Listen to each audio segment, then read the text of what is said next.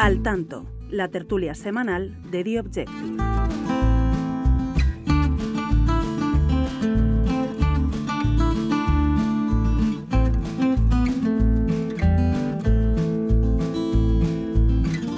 Buenas y bienvenidos al Tanto, la tertulia semanal de The Objective, una semana en la que vamos a hablar y analizar en profundidad lo ocurrido en Pamplona. Ya saben, ese acuerdo que hemos conocido ahora, pero que lleva fraguándose desde hace mucho, nos lo va a contar enseguida Ketty Garat, entre el Partido Socialista de Navarra y H. Bildu para que la formación Aberchale se haga con el ayuntamiento de esta ciudad, de la joya, ¿no? de la corona de, la comunidad. Tanto Ketty como Marcos Ondarra nos van a contar todos los detalles, todo lo que hay detrás de este, de este asunto, de esta historia.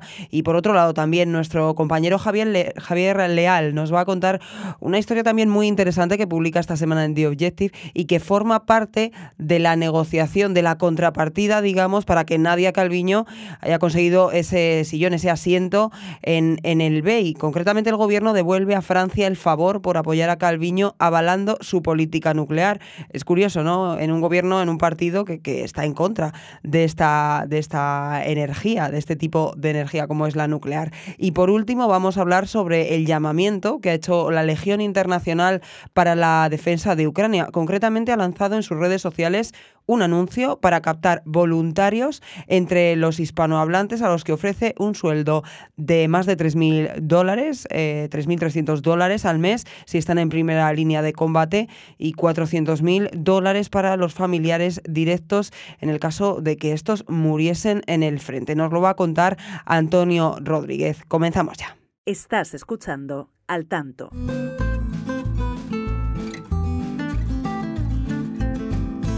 Y comenzamos, como les decía, saludando en primer lugar a Ketty Garat. Ketty, muy buenas. ¿Qué tal, Rocío? ¿Cómo estás? ¿Qué tal, Ketty? Pues nada, queríamos saber, conocer en detalle, has contado en The Objective, ese, e, ese acuerdo, ¿no? E, ese acuerdo que hemos conocido ahora, pero que como tú cuentas lleva fraguándose desde hace bastante tiempo, pero bueno, que por intereses del Partido Socialista no ha sido conveniente, ¿no? Conocer hasta ahora.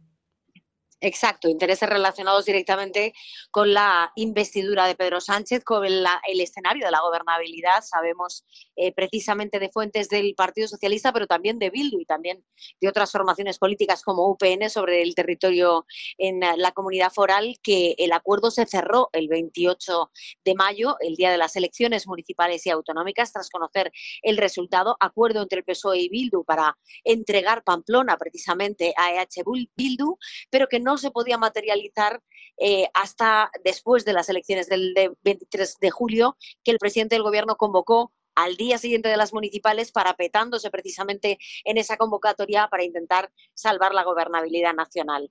Bueno, el pacto no solo era retrasarlo hasta el 23J, sino retrasarlo hasta la sesión de investidura de Pedro Sánchez y lo que sabemos es que así fue y así nos lo confirman fuentes hasta, hasta de la formación a ver, sale que lo que dicen textualmente y de una manera muy elocuente es que esto se venía fraguando desde hace tiempo, que no se trata de una cuestión estrictamente local, aunque surja de la ciudad, y que eh, el PSOE nos pidió, dicen literalmente, retrasarlo porque había unas elecciones generales en julio y temían que esto pudiera tener un coste en su eh, perspectiva o en su proyección de voto del Partido Socialista. Además, añaden que eh, las cosas hay que hacerlas en ese eh, terreno, pues sin prisas, no como hizo el Partido Popular en el Ayuntamiento de Valencia, y por de esta manera no justifican bueno, pues que se haya fraguado el pacto seis meses después de que en realidad se hubiera cerrado, que eso es lo que aportamos desde, Objective en esa información. Claro, es verdad que durante estas semanas previas a la investidura de Pedro Sánchez mucho se habló de las cesiones a Junts, de las cesiones a Esquerra Republicana, hubo documentos ¿no? con ambas formaciones y siempre se decía, no, es que con EH Bildu no ha habido nada. Claro, ahora ellos insisten en que no, que esto, como estás contando tú, es de antes, que no es ninguna cesión por la, por la investidura. Eh, eh, eh, pero las negociaciones estaban ahí. Claro, es que yo creo que eso es lo relevante y de hecho eh, yo creo que fuimos el primer periódico en eh, intentar ahondar un poco en ese aparente pacto oculto que hoy eh, creo que queda constatado que efectivamente había un pacto oculto. Hoy entendemos por qué Bildu se convierte en la única formación, uno de los, uno de los no, el único socio que no firma por escrito un acuerdo con el gobierno de Pedro Sánchez eh, como contrapartida a la gobernabilidad, a su apoyo a la investidura. ¿Por qué? Porque se trataba de un pacto eh, pues, eh, oculto, inconfesable y que no se podía anunciar hasta que pasara la investidura, hasta que bueno, pues se superara la prueba eh, de fuego de Pedro Sánchez en el Congreso de los Diputados. Y de hecho las próximas informaciones que van a poder leer nuestros lectores en, en The Objective es concretamente la fecha en la que se le da luz verde y el motivo por el que se le da luz verde, que eso yo creo que es si cabe más interesante porque se produce exactamente unos días después eh, de que eh, se pase esa sesión de investidura el pasado 16 de noviembre. Unos días después ya sabemos que es entonces cuando se da vía libre, se da luz verde para que eh, se cierre el pacto y se ponen a trabajar tanto PSN como Bildu en un acuerdo, en un documento por escrito y en actos, en convocatorias que van a tener lugar en los próximos días. Y luego también hay una figura, eh, Ketty, que dentro de todo este, de todo este acuerdo y de, de todo lo que se ha dicho y de todo lo que se ha escrito, toma especial relevancia y que era una gran desconocida para muchos, entre los que me incluyo, en el momento en el que Pedro Sánchez nombra a, los, a los futuros ministros, y es el Masaiz, ¿no? Exacto, el Masaiz es clave porque se trata, según nos cuentan fuentes precisamente eh, bueno, del PSN, pero también de UPN, de, eh, las formaciones que están sobre el terreno, sobre el territorio, eh, en el Ayuntamiento de Pamplona. El Masaiz es una de las personas que forma parte de la cuadrilla, que es como se dice precisamente en el País Vasco y en Navarra, el grupo de amigos más cercanos de Santos Cerdán, el secretario de organización del PSOE a escala nacional, pero también el mm, responsable y miembro militante del Partido Socialista de Navarra no solo ellos dos, sino también el secretario actual de organización del Partido Socialista de Navarra, María Chivite, la presidenta de Navarra. Es decir, es un círculo muy cerrado de cuatro personas eh, y ella cobra especial relevancia porque ella era la persona que se había presentado a las elecciones al, ayuntamiento de, la capital Navarra, se había presentado a las elecciones el pasado 28M por el PSOE como cabeza de cartel al ayuntamiento de Pamplona y había negado por activa y por pasiva que se fuera a ceder, que se fuera a entregar precisamente la perla navarra al eh, partido de EH Bildu, que se fuera a entregar esa alcaldía con un pacto con EH Bildu.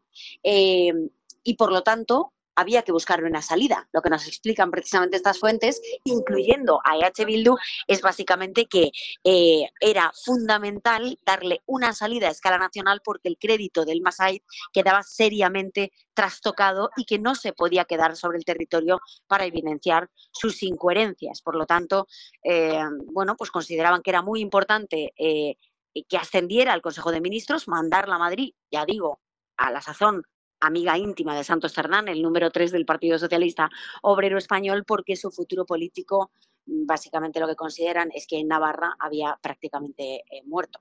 Todo un encaje de bolillos. Vamos a darle la palabra y a presentar a nuestro Navarro y además de Pamplona, a uno de ellos, porque tenemos, tenemos bastantes. Tenemos, unos cuantos.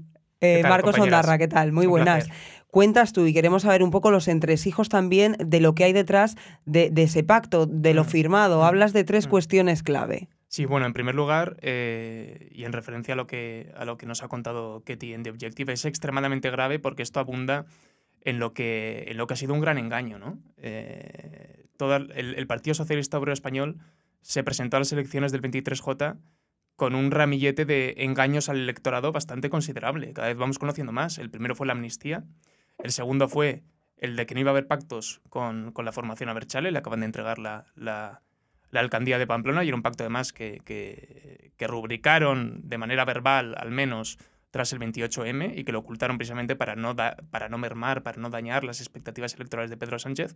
Y en segundo lugar, pues nos permite poco a poco ir conociendo en qué consiste ese pacto encapuchado, que lo han llamado algunos, en referencia no solo al ocultismo, sino al pasado terrorista de algunos de los miembros de, H. Bildu.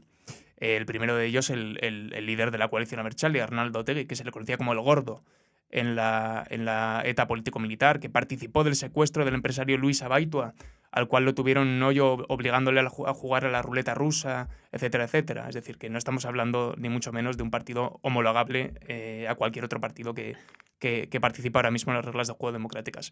Y vamos conociendo poco a poco este pacto encapuchado. En primer lugar, tuvimos la reforma de la Ley de Mejoramiento eh, de Navarra, de la LORAFNA, el pasado mes de noviembre, que era una reivindicación monolítica de los aberchales y a la cual el PSN siempre se había opuesto y siempre lo había negado, otro cambio de opinión. Eh, en segundo lugar, hemos conocido este, este pacto para descabalgar a Cristina Ibarrola, la representante de UPN de la alcaldía de Pamplona, otra, otra cuestión que habían negado, que se vuelve a producir. Y ahora lo que cabe preguntarse es cuál es el nuevo, eh, cuál va a ser la nueva cesión del PSN a, Bildu, es decir, cuál es el contenido, qué más contiene ese pacto encapuchado, no lo podemos, no lo podemos saber porque evidentemente por eso es un pacto encapuchado, pero podemos eh, barruntar o podemos eh, manejar distintas hipótesis. Yo conozco gente dentro del Partido Popular y de Vox, sé que Ketty Garat, eh, por fuentes socialistas, mm, tiene otra opinión. Yo, yo conozco gente dentro del PP y de Vox que consideran que el siguiente pacto o que el siguiente acuerdo podría ser un acuerdo para gobernar el País Vasco en 2024, aunque entiendo que esto sería, por ejemplo, difícil o sería difícil de tragar para el PNV, que es otro de los socios prioritarios del gobierno. Y en ese equilibrismo que mantienen con los dos sectores nacionalistas de, del País Vasco, pues, pues deben ser muy prudentes ¿no? para tenerlos a los dos contentos y que el equilibrio de la investidura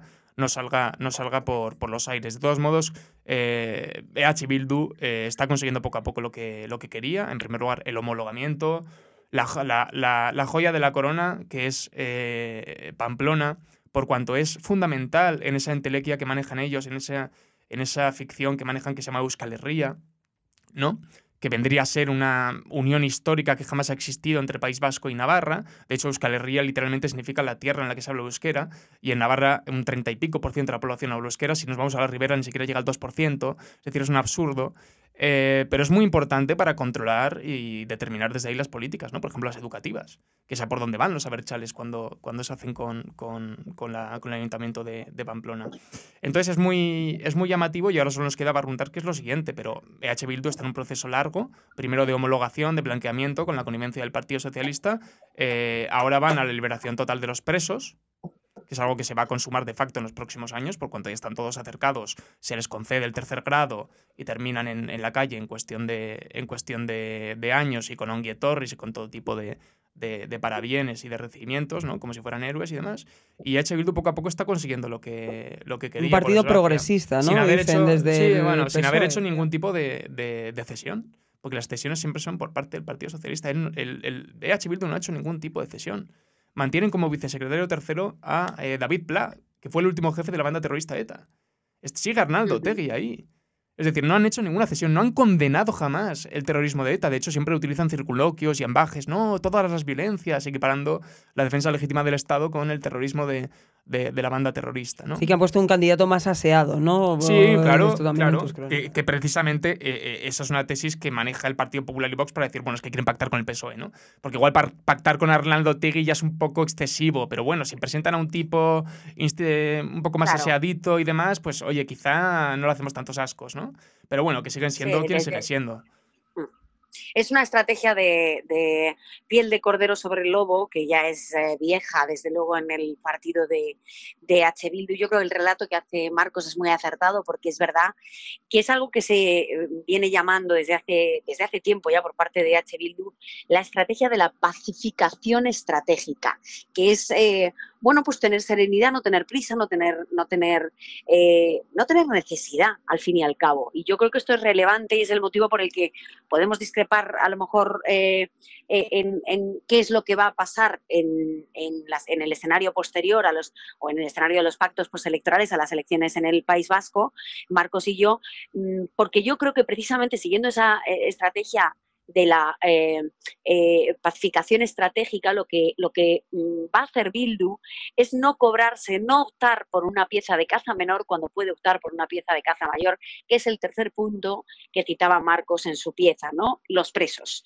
La batalla mm, la madre del cordero eh, es la excarcelación, la amnistía encubierta a los 200 presos de ETA que todavía cumplen con condena y que supondría la derogación de, la actual ley que rige la política penitenciaria en la medida en la que supondría eh, acabar con el cumplimiento íntegro de las penas y esa es una batalla que hasta el propio Tegui, lo citaba Marcos en su artículo, eh, lo dibujó eh, en el acto ese en el que pillaron una puerta cerrada en 2021 y, y, en el que hablaba de presos por presupuestos. Bueno, pues ahí se dibujaba el horizonte. Y el horizonte es a seis años vista hasta 2026-2027, que es el final de la legislatura. Yo creo que la estrategia de Bildu básicamente es no cobrarse ahora mismo no eh, girar el cheque ahora mismo a Pedro Sánchez, porque se lo va a girar con muchos intereses al final de la legislatura y eso se traduce en los presos, con, pal con calma, sin prisas, pero a por todas. O sea, sacrificar ¿no? un poco el, el, sí. la comunidad eh, en bueno, favor de conseguir el tema depende de los, de los resultados. ¿no? Claro. Decir, no le van a hacer asco si se pueden hacer con la lena caricha. Supongo que por mucho que le den los presos tampoco le harían asco. Claro, si los datos eh, como Pero es parece verdad que, que apuntan... es verdad que, que si esto sigue la proyección que tiene,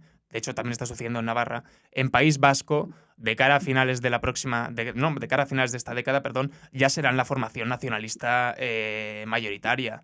Ya serán hegemónica, la, hegemónica, ya lo serán exacto. de facto, porque PNV. Geroaba y demás están perdiendo mucho predicamento, entre otras cosas porque tienen una política un poco mm, extraña, ¿no? Están jugando, jugando a ser, todo. sí, sí, sí, eh, al final están jugando a ser la copia del original. Eh, se están. De hecho, lo... Dime, mm. di que ti. No, no, perdona Marcos, es que de hecho lo que, lo que yo creo que es inquietante eh, en relación a lo que decías es que al final quien está copiándole la estrategia a EH Bildu es el PSOE. Es decir, ah, bueno. esa pacificación estratégica la está asumiendo el Partido eh, Socialista tanto en Navarra como en el País Vasco, en el mm. sentido de decir, oye, mira, sí, vamos a despistar, vamos a disimular, vamos a darle el gobierno, aunque sea la fuerza hegemónica Bildu, que esto lo unas semanas en, o hace meses en The Objective, aunque sea la fuerza hegemónica EH Bildu en las próximas elecciones autonómicas que se celebren a principios de 2024, le vamos a dar la Endacaricha, vamos a mantener nuestro pacto de gobernabilidad con el PNV eh, y, por lo tanto, así disimulamos, aparentamos, nos ponemos también nosotros la piel de cordero, ¿no? Eh, y disimulamos el pacto a largo plazo, el pacto, mm. eh, la hoja de ruta realmente importante, la eh, em, condición de socio preferente que mantiene actualmente el PSOE con EH Bildu a largo plazo, que es la que nos interesa, que es esa consideración de Bildu como partido progresista, claro. con, que es lo que desveló precisamente Oscar Puente esta semana son los de Bildu, no es el PNV, que es la derecha política en el País Vasco, pero vamos a disimular temporalmente, la perdemos. No, pero en referencia a lo que, a lo que decía Ketty, yo creo que precisamente los que, los que disponemos de memoria histórica o los que estamos del lado de la verdad, tenemos que recordar quiénes son esta gente, ¿no? Por mucho que Oscar Puente diga que son un partido eh, progresista, progresista etcétera, etcétera, democrático. Esta gente presentó a, cuatro, a 44 condenados por terrorismo el pasado 28 de mayo, siete de los cuales tenían delitos de sangre. Volvemos a recordar quién es Arnaldo Otegui, un miembro, un secuestrador de la banda eh, terrorista de ETA. David Pla, vicesecretario tercero, fue el último jefe político de ETA.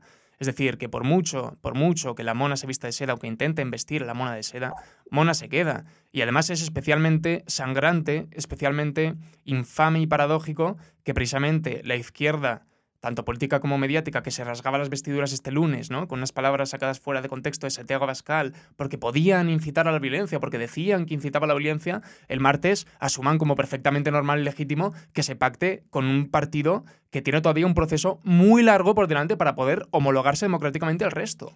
Pero ya, yo os pregunto, eh, a la ciudadanía, a, a, al final al votante, de cara al año que viene, pues hay varios procesos electorales sí. autonómicos y también elecciones europeas. ¿Esto va a pasar factura al PSOE? pues mira, yo creo que las europeas, sí, yo creo que las europeas eh, puede pasarle factura. Eh, o, la lógica nos lleva a pensar que le pasaría factura. Ahora bien, tengo mis dudas o, o, pienso exactamente lo contrario de cara a las elecciones que se celebran en la llamada España periférica, concretamente las del País Vasco. Porque es verdad que si tú miras precisamente cuáles son los resultados, eh, desgraciadamente en el País Vasco, al final quien aparece como eh, eh, previsible ganador de las elecciones SH Bildu, a poca distancia del Partido Nacionalista Vasco, y los restos, las migajas, se los reparten entre el Partido Socialista de Euskadi y entre eh, eh, Podemos. Con lo cual, y el Partido Popular prácticamente irrisoria. Lo cual, eh, este electorado mayoritario que vota precisamente entre esas dos fuerzas políticas no le hiere, no le incomoda que el Partido Socialista se mimetice precisamente con las fuerzas que representan o que siempre han representado a la España periférica en esas comunidades autónomas. De la misma manera en la que yo creo que la amnistía no solo no tiene coste, sino que tiene beneficio en Cataluña y en el PSC concretamente. Con lo cual yo creo que esto le puede beneficiar incluso al Partido Socialista, aunque parezca sorprendente en el País Vasco, eh, le puede beneficiar en Cataluña, donde no hay elecciones hasta 2025. Veremos a ver qué pasa en Galicia, puede quedar en tablas, pero no me sorprendería que no tuviera tampoco coste, como no lo tuvieron los bultos en las urnas. Otra cosa son las europeas, porque ahí estamos hablando de circunscripción única y estamos hablando eh, de unas elecciones a escala nacional. Y yo creo que ahí sí que puede tener coste, pero es verdad que lo acaban de hacer cuanto antes, nada más pasar la sesión de investidura de Pedro Sánchez, con el objetivo de tener medio año, seis meses de recorrido para recuperar. Claro, claro. No, yo estoy. Exacto. En este sentido, yo creo que a corto plazo sí que va a tener un efecto, por cuanto la mayoría de la población española todavía siente un rechazo bastante grande hacia lo que es Bildu, hacia lo que ha significado el terrorismo de ETA, etcétera, etcétera. Pero yo creo que precisamente en este proceso de blanqueamiento, de cambio del relato, que está siendo ya tan directo, tan frontal, tan obsceno, ¿no? Incluso eh, abrazando como compañero de socio a EH Bildu mientras se construye un muro frente a la derecha. Es decir, ya es mejor un partido más homologable, más deseable para la izquierda, Bildu, que el Partido Popular en este, en este empeño tan, tan, tan burdo, pero a la vez tan directo y tan frontal de propaganda, yo creo que va a permear y va a calar eh, con los años. O sea, lo que van a conseguir de aquí a 3-4 años es que Bildu, en efecto, se ha percibido ante la mayor parte del electorado como un partido homologable, deseable, progresista, etcétera, etcétera. ¿no? Ahí entra en juego la propaganda y precisamente si algo son maestros eh, desde Moncloa son, son, son estas cuestiones en la propaganda. Ya se han quitado porque lo que, donde, cuando les podía hacer daño era el 23J, ya se han quitado ese eslabón y ya van a calzón quitado. Pues sin duda, veremos qué ocurre en los próximos años, veremos qué ocurre en las próximas elecciones, eh, las citas que hay bastantes pendientes de cara a 2024. Ketty, Marcos, muchas gracias, compañeros. Un placer. Estás escuchando Al Tanto.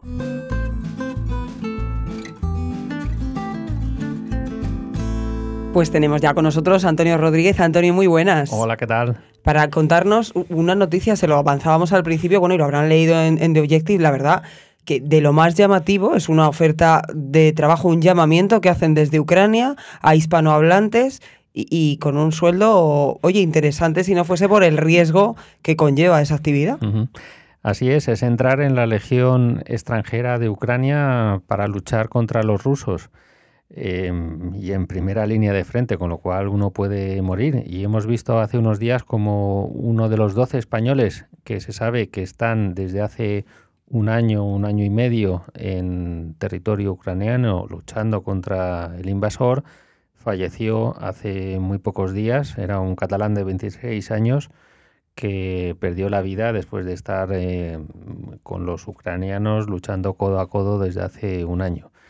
Entonces, eh, la novedad que hemos contado es que mm, las Fuerzas Armadas ucranianas han lanzado una página web en español donde cuentan todos los requisitos que se necesitan para ingresar en esta unidad especial del ejército ucraniano que está compuesta por extranjeros.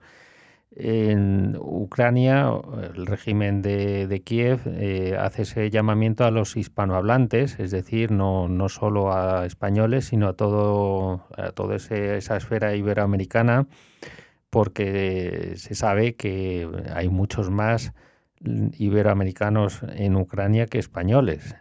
Eh, por ejemplo, hay un batallón que se llama Simón Bolívar, donde hay ciudadanos de Colombia, Venezuela, Chile, Argentina, Brasil, que están todos agrupados en, ese batallón y, están luchando encarnizadamente día a día en el frente. Hay unas condiciones económicas eh, muy curiosas, que son las que relatamos, eh, hay tres tipos de salarios eh, si, ingresa uno en la legión ucraniana. Si estás en la retaguardia, pues eh, rondas los 500 euros de, sueldo mensual. Si luego estás en las proximidades del frente de guerra, suele ser, es una cifra cercana a los 1.100 euros y si ya te encuentras en primera línea de, de batalla, ahí el sueldo asciende al equivalente a 3.000 euros mensuales. Eh, además, eh, bueno, comentas también los requisitos, eh, que entiendo que las personas que, que vayan a optar a, a, este trabajo, digo entre comillas, porque, bueno, evidentemente son unas tareas muy complicadas, tendrán que tener conocimientos previos, tendrían que haber formado parte de, de, del ejército en España o en sus países, o, o da un poco igual. Mm, la verdad es que es bastante abierto y cualquier persona entre los 18 y los 60 años, que es lo que también está muy abierto, los límites de, edad, Que, ponen y que son los que tiene el propio ejército ucraniano. Eh, si una persona está en esa franja en buenas aptitudes y sobre todo tiene conocimientos militares o ha estado en la policía o en las fuerzas de seguridad de, su país, eh, es muy probable que sea aceptado. ¿no? También piden, por ejemplo, tener eh, no tener antecedentes penales, eh, no tener enfermedades crónicas, en fin, pero son cosas eh, que normalmente uno los, los, puede solventar sin, sin, problema. ¿no? sí que hay una dificultad, sobre todo para los iberoamericanos, y es que no hay ningún tipo de ayuda económica para poder llegar a Ucrania. Cada uno de estos voluntarios tiene que, mm, si es aceptado tras pasar un par de filtros, eh, y eso lo comunican por, por, correo electrónico. Una vez que te dicen, muy bien, usted es apto para entrar en la Legión ucraniana, esa persona se tiene que mm, mover hasta Ucrania por sus propios medios. No hay ningún tipo de ayuda y eso, por ejemplo, para iberoamericanos es, es un coste muy y un coste muy elevado. Otra de las cuestiones, Antonio, que me llama mucho la atención es que, bueno, al final cada voluntario firma, lo cuentas en tu noticia, un contrato de tres años que el legionario podrá prorrogar automáticamente si así lo desea. Claro, esto no se establece un horizonte temporal de la guerra que, que nada tiene que ver con lo que se hablaba al principio. Ya de hecho se está extendiendo mucho más de lo que al principio se preveía y preveían todos los países, tanto los eh, implicados en el propio conflicto como todos los vecinos europeos. Sí, ahora el 24 de febrero vamos, se va a cumplir dos años de la invasión rusa. Eh, hay cierto cansancio, llega el invierno que siempre es duro para todos eh, y, es cierto que los contendientes están en una situación un poco de, congelación del conflicto, de parálisis, es muy difícil mover el frente y apenas hay conquistas de uno u otro, ¿no? Hemos pasado por una contraofensiva ucraniana que no ha tenido los resultados esperados. Ahora Rusia está mm, conquistando Mm, pequeñas parcelas de territorio, aunque nada determinante como para prever una derrota ucraniana. Y en esas estamos, ¿no? En un, en un cierto cansancio y mm, tanto de los contendientes como ya de toda la esfera internacional, ¿no? Y, ya si se meten otras guerras de por medio, como la de Gaza, mm. pues eh, se pierde el foco y, y la atención de, muchos países, ¿no? que por ejemplo estaban ayudando a Ucrania. ¿no? Vamos a ver qué pasa. ¿no? Eh, ese contrato de tres años uno lo puede rescindir voluntariamente, es decir, ese voluntario puede, mm, llegado el caso, pedir a los superiores ucranianos, oye, me quiero volver a casa. Solo hay una condición, es que en ese, esa decisión no la puedes tomar si estás en el mismo frente de, guerra, ¿no? en primera línea de batalla, que eso puede estar una persona varias semanas y bueno, tiene una cierta lógica porque mm, si uno cuando llega a ese primer, a ese momento de tener que enfrentarse con un enemigo a 100 metros y por lo que sea, pues uno se cansa o tiene miedo o pánico o, o se, en fin, eh, pierde interés. de la decisión que, había tomado, que se oye muy lícito también en una situación tan compleja. Eso también tiene un riesgo para, para la legión ucraniana si, si sufre una desbandada de, de voluntarios, ¿no? Bueno, esa es la única condición. No hay que estar tres años obligatoriamente eh, uno puede volverse cuando desea, pero simplemente ellos eh, ponen esa condición que tiene cierta lógica. Ahí, Antonio, también cuentas en tu artículo determinados pluses, ¿no? O depende de dónde se encuentre y depende, pues bueno, si caes herido, si desgraciadamente falleces, también, eh, pues, eh, indemnizaciones a tus familiares. Sí, eh, son las mismas que se dan a los heridos y fallecidos en las Fuerzas Armadas ucranianas. En el caso de que sufras lesiones importantes, pues tienes una hospitalización y rehabilitación como cualquier otro soldado del país. Y en el caso mm, dramático de, fallecimiento, como hemos visto con este joven catalán de 26 años, existe una compensación para los familiares más directos eh, de mm, son 370.000 euros al cambio con, eh, con una limitación también muy concreta y es que los familiares tienen que abrir una cuenta corriente en Ucrania, el ingreso es en la moneda local y eso también luego, una vez que lo recibes, me imagino que no será tan fácil sacar el dinero de, Ucrania a, a donde sea, ¿no? Pero bueno, existe una compensación para aquellos caídos en combate de la Legión extranjera. Eh, Antonio, tú que eh, bueno, eres un experto en estos temas, ¿es habitual en conflictos de esta magnitud, en estas situaciones, que se, hagan llamamientos a, otros ciudadanos eh, de otros lugares de este tipo? Mm, a ver, en, una guerra siempre los dos bandos intentan atraer el, atraerse al mayor número de gente. Sí que es normal y aunque sea colectivos no profesionales, digamos, que no son ejércitos, ¿no? De otras de otros países. Bueno, eh, a ver, para entrar en la legión va a van a tener que tener también un entrenamiento específico que se estima en torno a seis semanas, es decir, un mes, mes y medio. Y hombre, hay, hay dos filtros, con lo cual si una persona no ha tenido ningún contacto con armas de guerra o algo, también le pueden denegar el acceso. Eh, pero recibir gente desde el primer momento, el gobierno de Zelensky abrió, abrió la posibilidad que todo el que quisiera pudiera ir a Ucrania a defender este país de la invasión rusa. Eso ha sido desde el principio y los propios rusos también han tenido y, tienen personal eh, de, naciones amigas que han, que han ido allí a luchar al, al frente. O sea que siempre los bandos mm, no ponen reparos para tener voluntarios o lo que se llama un poco también despectivamente en algunos sitios mercenarios, aunque en este caso, por ejemplo, Ucrania siempre ha vendido el, hecho de ingresar en la legión como algo eh, no material, no, no, no porque uno vaya buscando dinero, sino por una causa justa como, como creen que es esto, ¿no? el, el haber sufrido una, una, invasión de un país vecino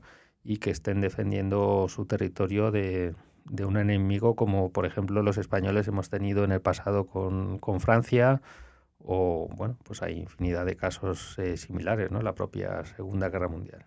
No te he preguntado, Antonio. Entiendo que los voluntarios pueden ser hombres, mujeres, eh, de, entre 18 y 60 años, hemos dicho, sin enfermedades. Y bueno, pues si pueden tener conocimientos eh, de algún tipo relacionados con armas ¿no? y con situación de defensa, pues eh, se valora, digamos, ¿no? Sí.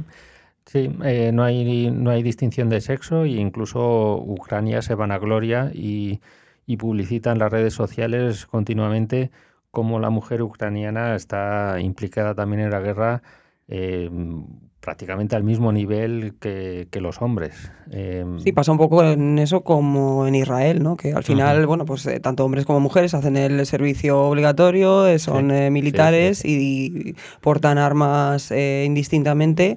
Y, al final es esa igualdad, oye, de la que hablamos muchas veces. Sí, sí, sí. Eso además ha habido un gran avance en las últimas décadas eh, porque esto no se veía hace 40, 50 años, o ya no digamos en la Segunda Guerra Mundial, donde no había mujeres.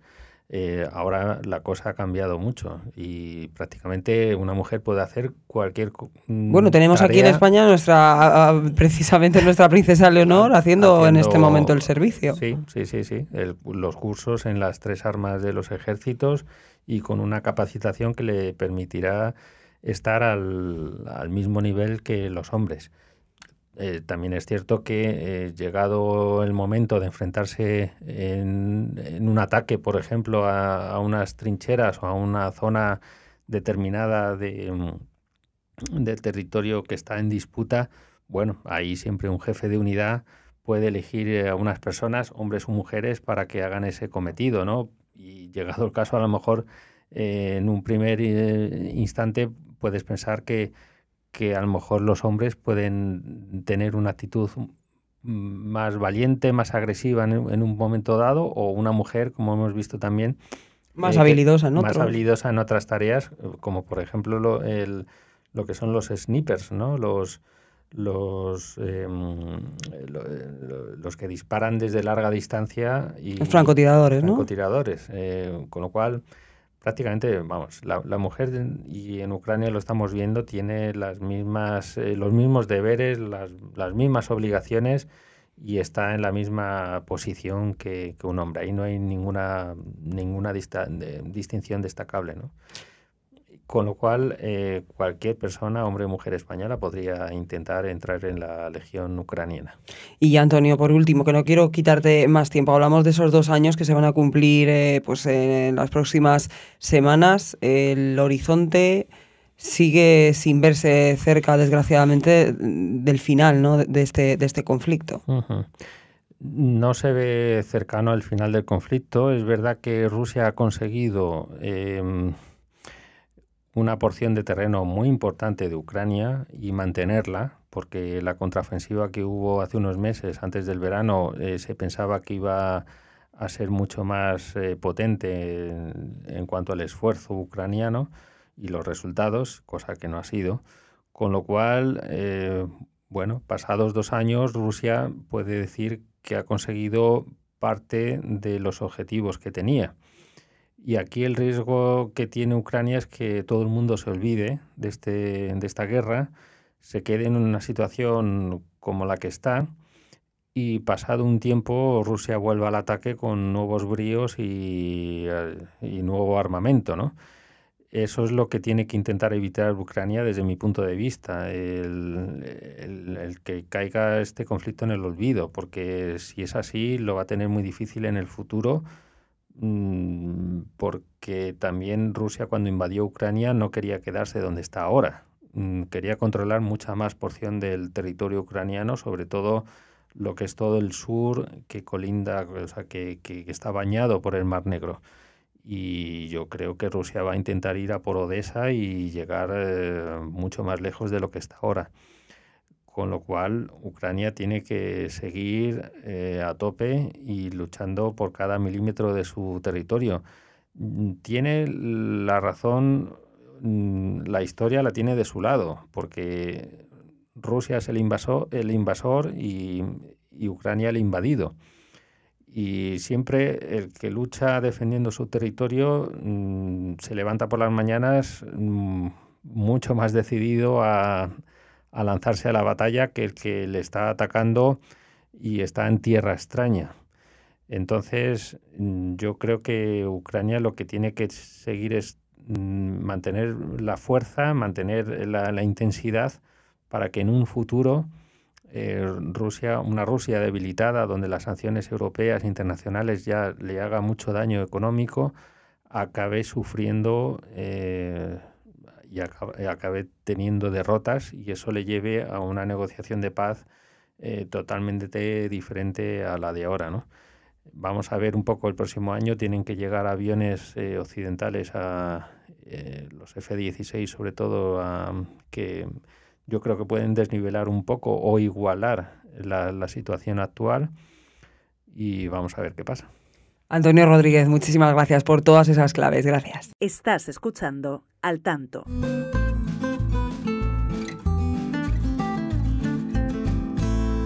y vamos a seguir hablando de acuerdos y de contrapartidas, pero bueno, desde otro punto de vista, se lo contábamos al principio. El gobierno devuelve a Francia el favor por apoyar a Nadia Calviño, ya saben, en el BEI, avalando su política nuclear, algo que llama bastante la atención teniendo en cuenta eh, que, que el gobierno de España no es ni mucho menos favorable a este tipo de energía. Vamos a saludar ya a Javier Leal. Javier, muy buenas. ¿Qué tal, Rocío? ¿Cómo estás? Esto forma parte eh, de esa contrapartida, ¿no? Para que Nadia Calviño eh, consiga, eh, haya conseguido ser presidenta del BEI. Pero, ¿qué, hay detrás de lo que cuentas en tu, en tu noticia? Sí, lo que nos cuentan, sobre todo en Bruselas, es que lo dan por hecho, ¿no? Este, este pago a, a, Francia por haberle dado ese sí a Nadia Calviño, ¿no? Mm, Aquí al final lo que hay es, bueno, em, una serie de trílogos. Los trílogos vienen a ser, pues, es lo mítico, las típicas negociaciones que hay en Europa, donde el Consejo de la Unión Europea, que lo tiene el gobierno de España, porque ocupa la presidencia, negocia con el Parlamento Europeo, que se da la curiosidad de que es un europarlamentario socialista español, se llama Nicolás eh, González, y está de alguna forma de árbitro la comisión. Así que imaginaos el, partido. Realmente es el Partido Socialista Español quien, quien está ahí. Es verdad que hay, tiene que haber negociaciones, pero bueno, eso es lo que ha pasado, ¿no? Y entonces en uno de los últimos ya trílogos, este era ya más o menos cuando se calculaba que iba a llegar un acuerdo, es cuando mm, de alguna forma el gobierno, que ya lo venía diciendo, el gobierno español, le ha dado esa, esa ayuda que iba pidiendo todo el rato Francia, ¿no? Francia lo que pide es una cosa que se llama contratos por diferencia. Dentro de la energía nuclear. Dentro de la energía nuclear. Entonces, eh, ¿qué son estos los contratos por diferencia? Esto es lo que te permite de alguna forma Francia regular el precio de la energía nuclear. Entonces, si consiguen eso, conseguirían tener un precio muy competitivo para su industria. Al final, de facto, es apoyar la energía nuclear que en Francia sí que está desarrollada y es la energía que se utiliza. De la generación de Francia es nuclear. Entonces, aquí hay un problema, porque tienes a España que aquí la nuclear no la quiere. Em, tienes a Francia, que si la quiere es lo más importante, y te aparece un tercer factor, Alemania. Alemania y Francia son los dos grandes enemigos, los, son los dos países enfrentados. Entonces, claro, Alemania no quiere ver cómo la industria francesa se va a ver beneficiado. Ha habido una lucha, pero al final España ha cedido hacia el lado de Francia. Y esto lo relataba mucho esta mañana un europarlamentario alemán que bueno, que de alguna forma decía que bien, que bueno, que se había salido adelante la, la reforma, pero decía, ojo, eso sí, vamos muy mal con el tema de las nucleares. Al final los contratos por diferencia, este tema lo que querían era regular el precio de las renovables, que era lo que quería arreglar en un principio. Al final se ha metido al final la nuclear y, como dicen en Bruselas, los franceses negocian muy bien. Al final, e, e, este, este apoyo de España, ¿en qué se materializa? ¿En que Francia vaya a conseguir eh, más subvenciones en, en ese apartado de la energía nuclear y poder desarrollar durante más tiempo sin ningún tipo de penalización. Eso es justo, justo. Y además el precio va a ser mucho más barato para su industria y, esto, pues claro, genera pues todo unos incentivos para su industria, para todo su empresariado. Eh, estupendo, perfecto. Mientras llama la atención lo que comentábamos, claro, la postura con respecto a la nuclear que tiene España es eh, de, que la vida, de que las cerrar las cerrar las centrales nucleares en cuanto su vida acabe o, antes. ¿Cómo está este debate en España? Eh, no, este debate está cerrado, está cerrado. O sea, este gobierno es verdad que en la oposición sí había más debate con respecto a prorrogarlo. Pero aquí no, aquí en 2035 se acaba todo el tema de la energía nuclear, que por cierto el precio está intervenido hasta el 31 de diciembre. Y bueno, realmente aquí esa es, un poco la paradoja, ¿no? Que de alguna forma pues ayudas al país vecino con su energía nuclear y bueno, tú aquí en cambio pues no apuestas por ella, ¿no? Mm, es un poco sin sentido, pero bueno, realmente mucha de esta geopolítica energética se basa más en otros intereses, como por ejemplo pues un puesto para Calviño, que va a ser muy importante, es el BI, ese gran brazo inversor de la Unión Europea. Y al final, pues son estas, estas paradojas que se dan, que la opinión pública no entiende, pero que bueno, en los lobbies, en la política, en Europa, en Bruselas se entiende estupendamente. Eh, mientras, eso, en, España lo que se va a seguir potenciando, ¿no? la ministra es continuista eh, en esta nueva legislatura, es energía verde y seguir eh, potenciando todas las renovables.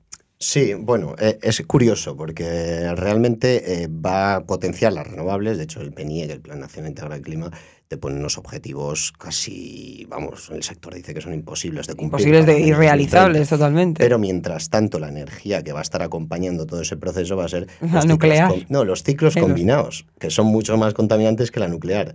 Entonces, es un poco el problema que va a haber. Eh, y la nuclear, en cuanto se vaya, mm, se va al 20% actual de nuestra generación. ¿Y tenemos capacidad para generar o habrá que seguir comprándolo fuera esa parte? O claro, todos los expertos lo que, me, lo que suelen decir es a Francia, ¿no? Ya que les hemos hecho el favor, pues la compraremos Francia hasta nos da su energía nuclear. O sea, el problema al final va a ser que, mm, como no va a haber tecnología, o al menos eso es lo que estiman, para almacenar toda esa energía renovable que se pierde, y como por la noche pues va, va a ser necesario que haya energía que sostenga todo eso, eh, lo que va a provocar es que se va a tener que seguir quemando eh, con los ciclos combinados y por lo tanto con el gas.